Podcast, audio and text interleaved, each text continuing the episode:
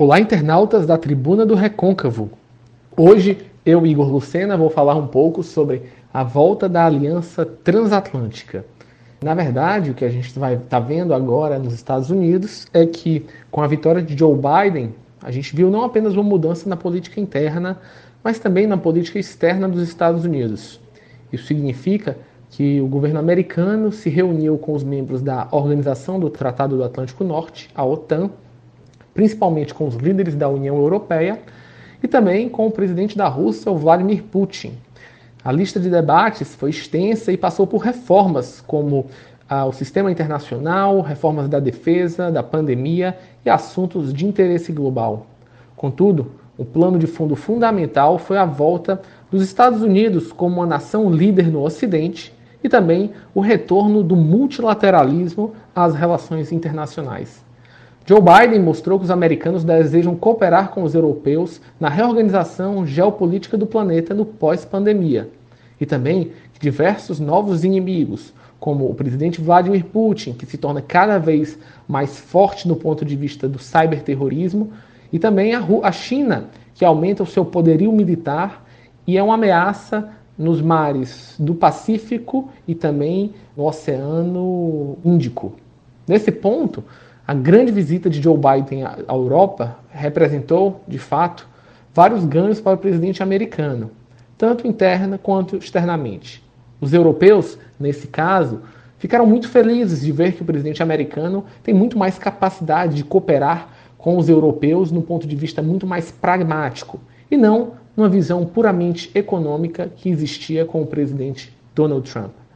Nesse contexto, Joe Biden, além de focar no pragmatismo diplomático e econômico com seus aliados, apresenta uma plataforma internacional de uma maneira muito específica que estava perdida nos últimos quatro anos, que é a defesa incondicional da democracia liberal, dos direitos individuais e das liberdades das nações livres contra o crescente autoritarismo de nações como a Rússia, a China, o Belarus e outras que infelizmente ganharam força e influência na última década.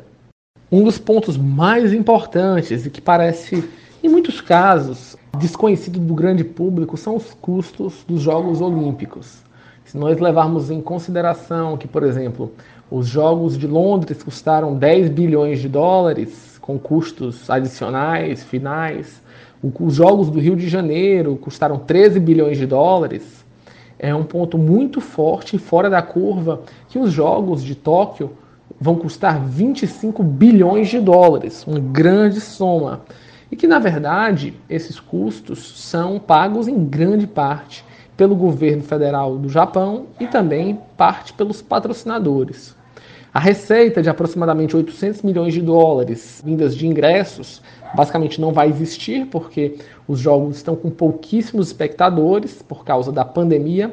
E esse é um ponto de questionamento das grandes nações que vão sediar os jogos no planeta.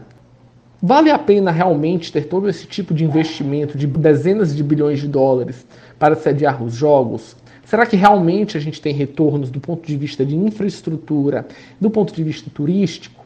No Brasil, ainda se coloca muito em dúvida o famoso legado olímpico, que vários não saíram do papel, outros não funcionam direito, e vários uh, prédios e equipamentos de treino e de hotéis, de prédios ficaram abandonados.